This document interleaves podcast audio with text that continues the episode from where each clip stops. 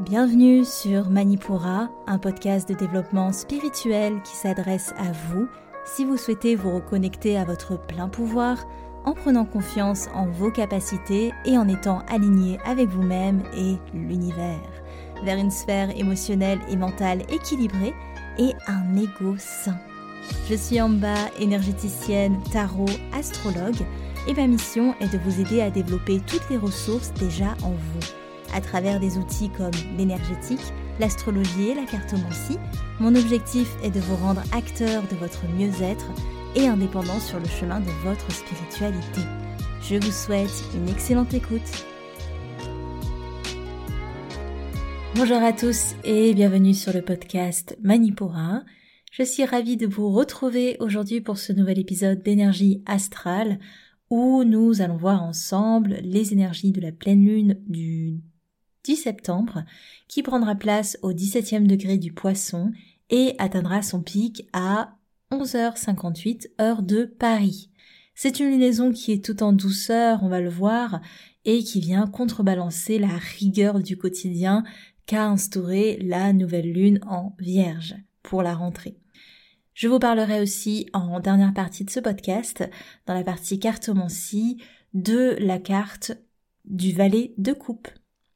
Avant de commencer, je vous lis, comme d'habitude, un avis qui m'a été laissé par Christelle qui dit En bas, je voulais juste te dire que ce podcast est extraordinaire de vérité et d'efficacité.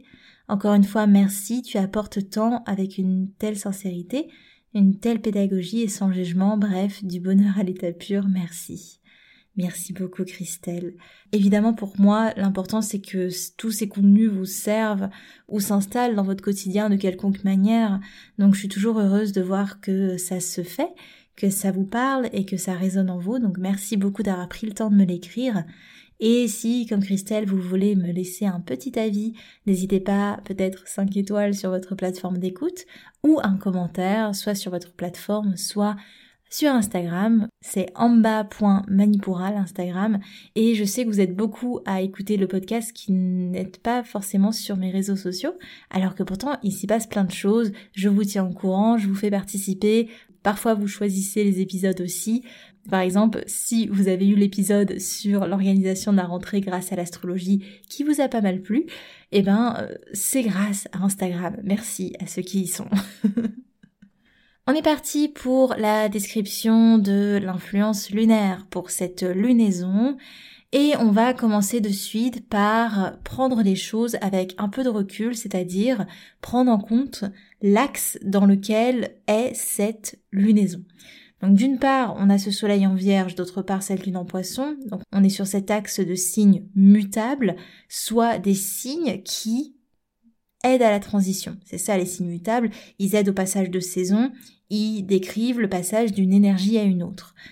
Et là où les énergies vierges nous permettent de revenir au concret, au quotidien comme on a eu lors de la précédente lunaison, ici, avec la pleine lune en poisson, c'est un moment d'intégration qui donne plus de place au ressenti et qui ramène de la douceur et de l'espace notamment des espaces pour ne rien faire euh, dans notre quotidien. Donc on voit que cette bascule est importante, c'est-à-dire qu'on a eu quelque chose de très dans le faire, dans l'utile, dans l'efficacité avec la Vierge, et le poisson nous rappelle que pour équilibrer ces énergies-là, à l'opposé de ça, il faut des moments de passivité. Le poisson est le signe du zodiaque qui retranscrit le plus l'énergie de passivité. Pourquoi? Parce qu'il n'est plus par définition, dans la matière, c'est le signe d'eau mutable, donc il est vraiment, enfin il est déjà dans le céleste. C'est pour ça qu'il a du mal à concrétiser les choses, à les mettre en place. Après, ça dépend évidemment hein, pour les soleils poissons de votre Mars. Si vous avez un Mars dans votre thème euh, qui est en bélier par exemple, clairement ce que je vais vous dire là, ça vous parle pas.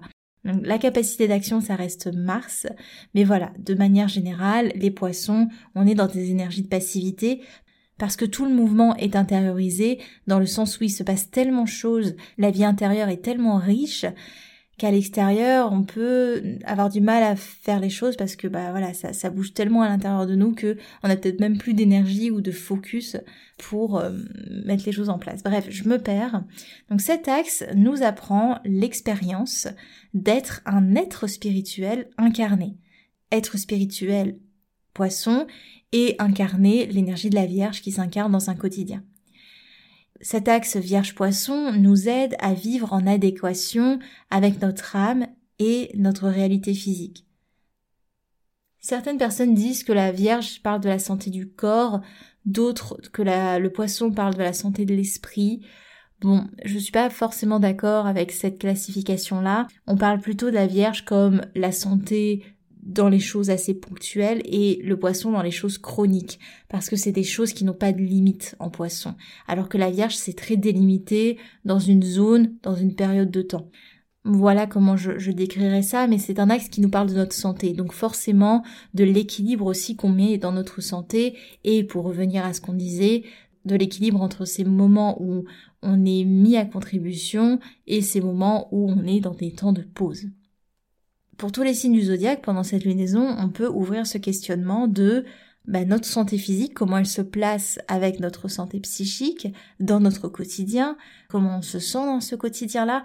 Le tout, ça va être de ramener la sensibilité du poisson dans le soleil qui est encore, enfin qui est en saison vierge et qui est encore dans cette exploration du corps, de la santé, de la routine du quotidien, comment on peut ramener la sensibilité, le ressenti poisson pour adoucir ou adapter encore mieux ce quotidien selon non pas des données factuelles, mais aussi les aléas de la vie, les choses qui arrivent, les imprévus. les énergies poissons parlent beaucoup d'imprévus, on va en parler ça fait partie du, jeu de la vie, hein, tout simplement. On peut pas tout régler à la minute, tout organiser comme le voudraient euh, les énergies vierges.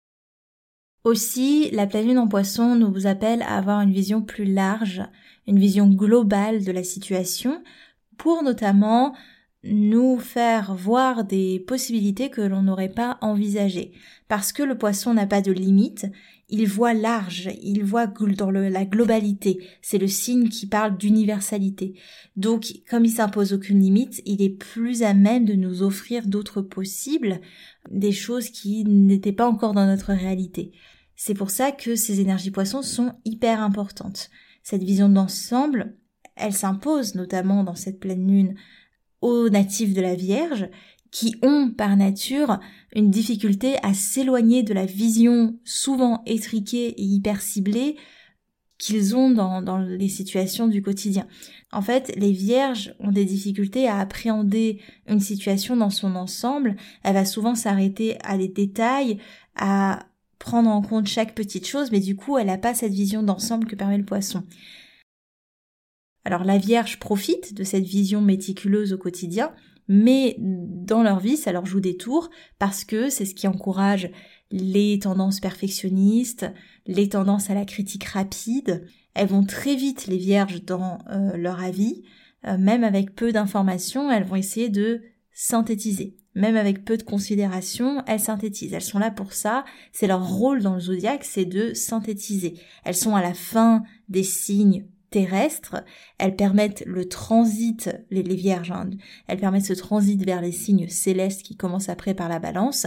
Donc la vierge a forcément ce travail de synthèse sur son environnement terrestre avant d'amener l'énergie dans le céleste. Donc les vierges vont souvent s'enfermer dans un mode de fonctionnement parce qu'elles ont des difficultés à prendre du recul sur une situation. C'est ce que les énergies poissons permettent à l'autre côté, euh, de, l'autre côté du prisme de, de cet axe, et c'est pour ça que les signes marchent par polarité. Le but n'est pas de les confronter, mais au contraire d'apprendre un peu de la polarité de l'un et de l'autre. Les énergies poissons, elles suggèrent une vision hyper large, comme je vous l'ai dit, ce qui peut être un peu déroutant pour les vierges, mais au final les aider. Par contre, ça peut être aussi problématique pour les poissons, notamment parce que en voyant les choses dans leur globalité, on a tendance à avoir du mal à mettre des limitations justement, à avoir des limites à la situation et on se disperse un peu partout. Dans tous les cas, pour nos vierges, pour nos sagittaires et nos gémeaux, cette lunaison peut être difficilement vécue, d'une part pour les vierges parce qu'elles vont expérimenter la dispersion, ce qu'elles n'aiment pas. Le conseil, ce serait du coup pour ces vierges de d'apprendre à lâcher du lest et d'alléger vos responsabilités si possible. Et d'autre part, pour nos Sagittaires et nos Gémeaux, les énergies poissons renforcent vos qualités d'être mutable, de, de signes mutables. à votre dispersion naturelle s'ajoutent des émotions qui vous submergent. Ça peut être compliqué à gérer. Pour tout le zodiaque d'ailleurs, on va ressentir un émotionnel exacerbé parce que la lune, elle se sent bien en poisson, elle devient encore plus sensible, plus compatissante, plus tolérante, et même avec les émotions des autres. Donc on peut facilement se sentir envahir par son environnement parce que on est dans une logique d'acceptation. C'est très lune en poisson d'être dans cette acceptation, un peu du tout, euh, quitte à oublier ce discernement en fait que permet les, énergies vierges. Ce dont je viens de parler, ce côté euh, émotion exacerbée, avec sûrement bah, voilà des, pics émotionnels lors de lors de la lunaison. C'est surtout pour les signes d'eau, les poissons, les cancers et les scorpions, et aussi pour nos taureaux, mais aussi les capricornes. Capricornes pour qui euh, les énergies de la pleine lune se feront ressentir comme un saut vers l'inconnu.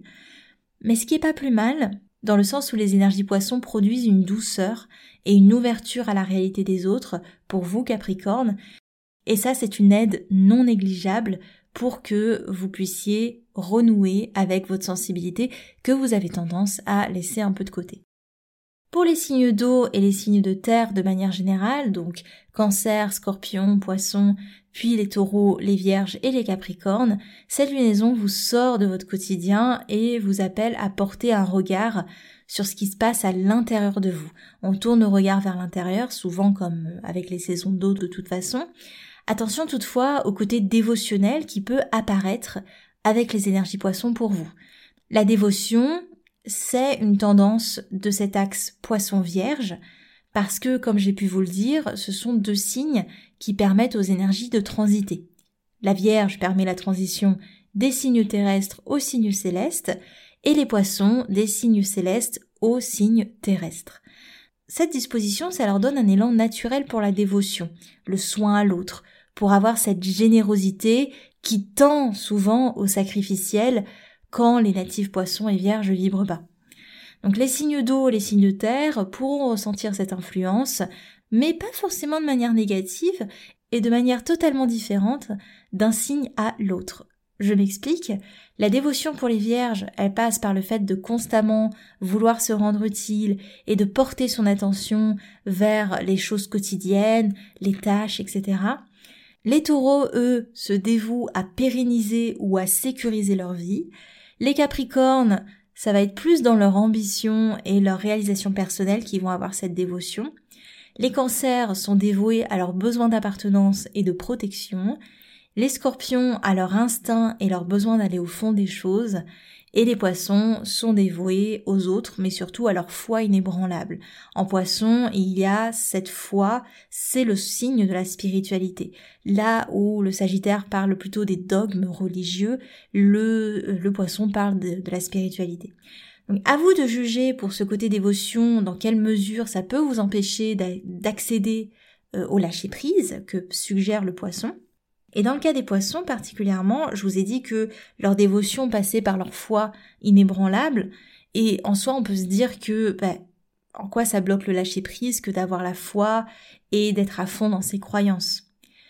En fait, les poissons vont développer une foi quasi aveugle et des croyances si fortes qu'elles en deviennent des illusions, voire des désillusions les poissons croient dans les autres, ils croient dans le monde, ils croient, ils sont très influençables, ils ont cette tendance à l'influence qui est, très forte.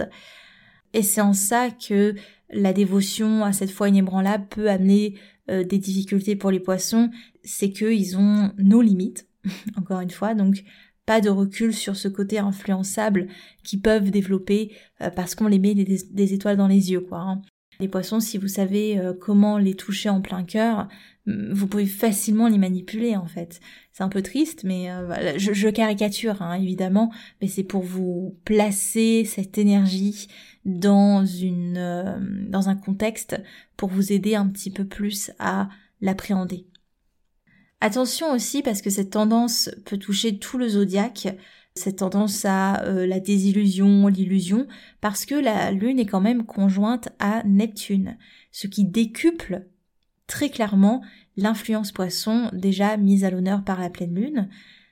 Cette conjonction, elle invite à revenir à une forme d'intériorité, on l'a vu, donc ça renforce ces énergies-là, avec notamment la mise en lumière très forte de nos inspirations.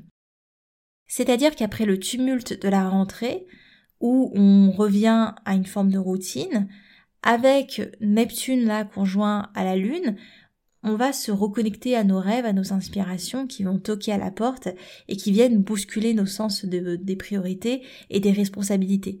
Ça va peut-être casser le rythme, honnêtement, pour certaines personnes, mais pour d'autres, ça va permettre de mettre en perspective, ok, combien d'énergie je mets dans les responsabilités quotidiennes et combien j'en mets dans ma réalisation de mes rêves, des choses qui me font du bien. Grosse, grosse, grosse influence de Neptune lors de cette lunaison. Mais pas que. On a aussi un carré à Mars en Gémeaux qui jouera sensiblement sur bah, les Gémeaux, les Vierges, les Poissons et les Sagittaires et qui rendra leur capacité d'action assez confuse.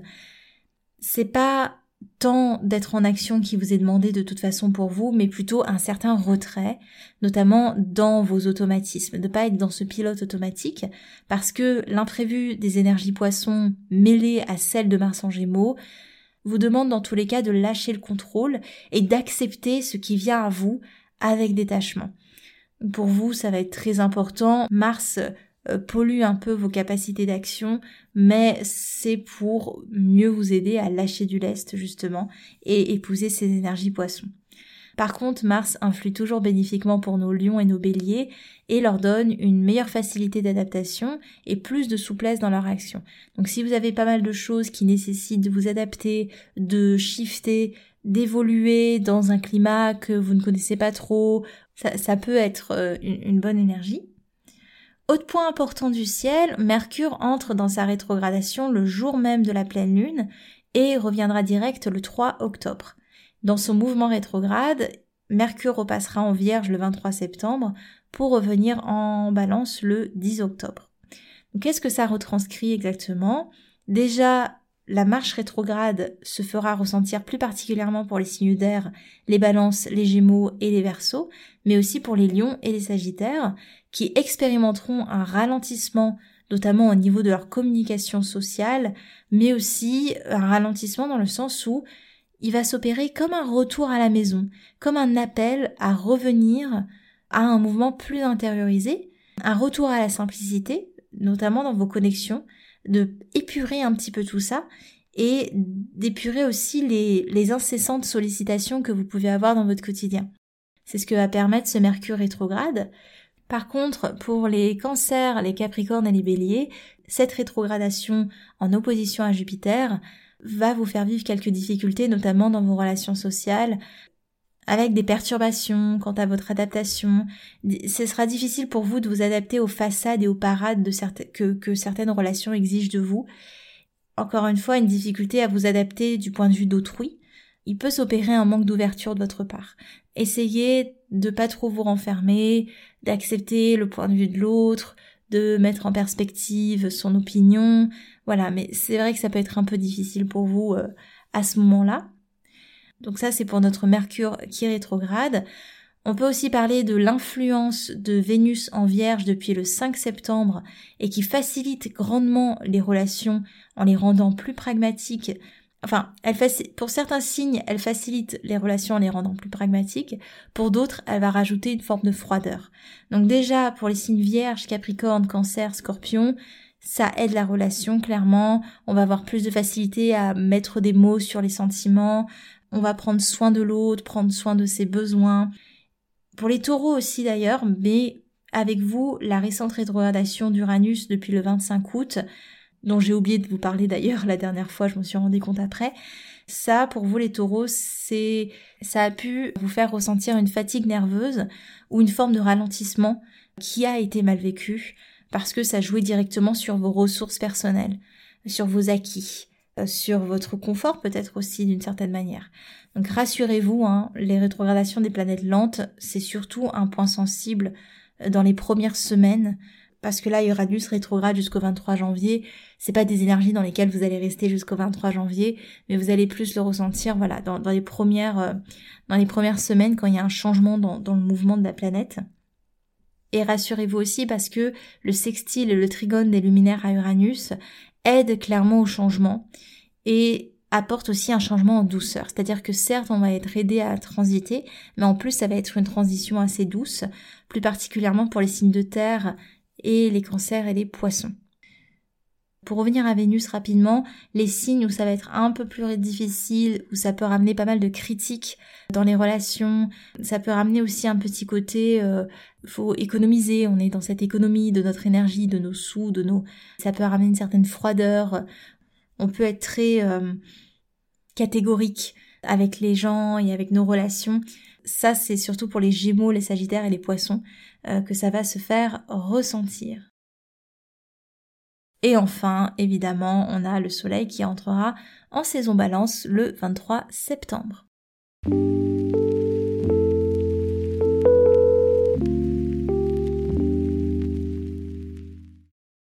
On est parti pour vos jours favorables et défavorables. On commence par nos signes de terre. Les taureaux, jours favorables 10, 13, 14.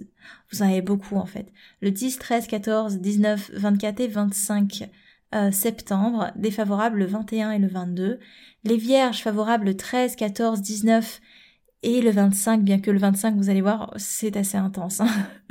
vous avez beaucoup d'énergie très positive, mais du coup, ça fait, euh, vous avez un stellium dans, dans, votre, dans votre signe. Et euh, jour défavorable, le 10, 16, 17 et le 24 septembre. Les Capricornes favorables 10, 13, 14, 24, 25 septembre, défavorables 11, 12 et 19 septembre. On continue avec les signes d'air, les Gémeaux favorables 11, 12, 16, 21 et 22, défavorables 10, 17, 24 et 25 septembre, les balances favorables 16, 17, 21 et 22 septembre. Et défavorables le 11 et le 12, les Verseaux favorables 11, 12, 16, 17 et défavorables le 21 et le 22. On continue avec les signes d'eau, les cancers favorables 10, 13, 14, 24 et 25, défavorables le 11, le 12 et le 19, les scorpions favorables 10, 19, 24 et 25, défavorables 13, 14, 21 et 22, les poissons favorables 13, 14 et 19 septembre, défavorables 10, 16, 17, 23 et 24 septembre. Et on finit par nos signes de feu, les béliers favorables 16, 17, 21 et 22, et défavorables 11 et le 12, les lions favorables 11, 12, 16, 17, 21 et 22, défavorables 14 et le 15, et enfin les Sagittaires, favorables 11, 12, 21 et 22, défavorables 10, 16, 17 et 25.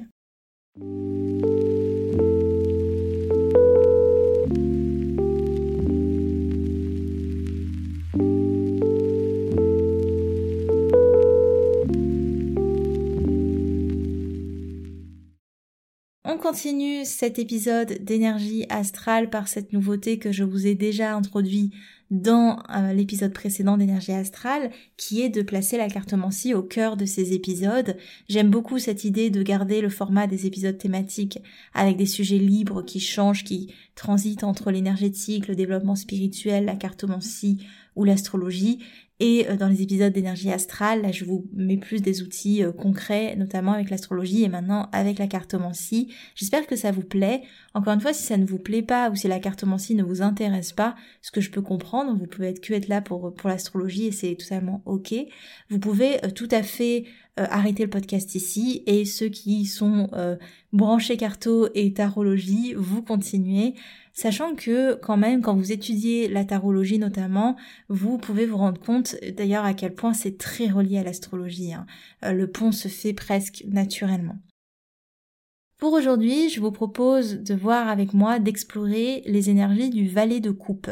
C'est la carte que j'ai décidé de mettre en lumière avec vous. Et c'est une carte qui, je trouve, illustre parfaitement les énergies lunaires en poisson avec ce fameux sextile à Uranus lors de notre lunaison en cours. Cette carte du valet de coupe nous parle notamment principalement de naïveté et d'influence émotionnelle. Facilement épris par les mystères et par les beautés de la vie, cette carte nous parle de notre capacité de nous donner tout entier, avec toutefois euh, le risque d'une erreur de jugement ou d'une erreur euh, dans notre discernement. Cette carte retranscrit bien le sacrifice que peut engranger le manque de maturité émotionnelle. Dans la version du tarot de Waite, c'est bien un poisson qui déborde de la coupe, croisant le regard de notre persona, alors que l'élément eau en arrière-plan retranscrit l'océan sans bord et sans limite. C'est une invitation, le valet de coupe, à plonger dans notre entièreté, à plonger dans la situation, à plonger dans ce qui se présente à nous. La version traditionnelle du tarot de Marseille émet plus de réserve. Notre valet garde le couvercle à portée de main, le voile sur la coupe, au cas où elle déborderait de ces émotions qu'on a du mal à accueillir et qui déclencheraient la fuite en dernier recours par peur de cette eau inconnue, par peur de se laisser submerger par l'émotion, la fuite devient le réflexe.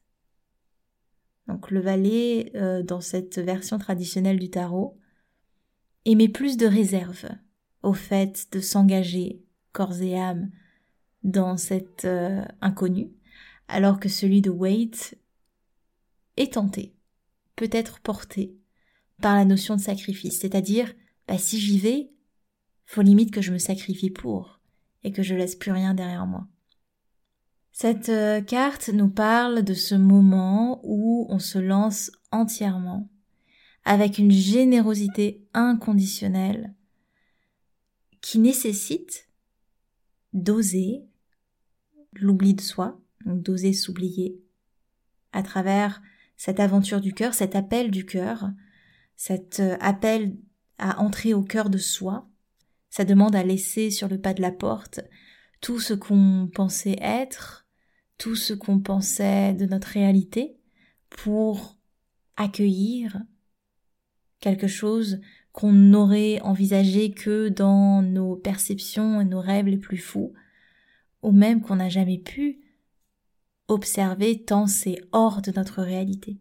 Donc cette carte nous parle de maturité émotionnelle, encore une fois, est-ce que je suis prêt à être dans cette générosité inconditionnelle qui nécessite d'oublier une part de moi pour m'abandonner entièrement? Ou alors, il peut y avoir le prisme inverse qui est de, par peur, se dissimuler à vie dans l'immobilisme, donc rester dans cet immobilisme, se dissimuler, se cacher derrière cet immobilisme, Immobilisme provoqué par la peur d'être blessé, par la peur d'être révélé dans notre plus simple apparat, parce que se révéler dans notre entièreté, ça nécessite de se mettre à nu, et c'est pas évident. Donc cette carte, elle parle de mise à nu, elle parle de ça. Elle demande à avoir une foi inébranlable, et c'est là qu'on retrouve nos énergies poissons, dans le rayonnement de Neptune, dans cette capacité, cette acceptation de, de l'initiation qui nous est proposée. Cette initiation, comme je vous l'ai dit, qui demande d'abandonner un peu de sa pureté originelle pour s'évader dans les méandres de notre imaginaire, voir les méandres de notre inconscient. Là où l'imaginaire, il y a des choses qu'on peut, qu'on a perçues et qu'on arrive à limiter, à délimiter. L'inconscient, c'est des choses qu'on n'a même pas encore perçues et qui sont hors de notre réalité. Et ça peut être compliqué parce que ça parle, cette carte de nos plus grands désirs, qui peuvent être aussi nos plus grandes hontes. C'est-à-dire, c'est honteux parfois de révéler nos désirs ou de s'y plonger, de d'oser.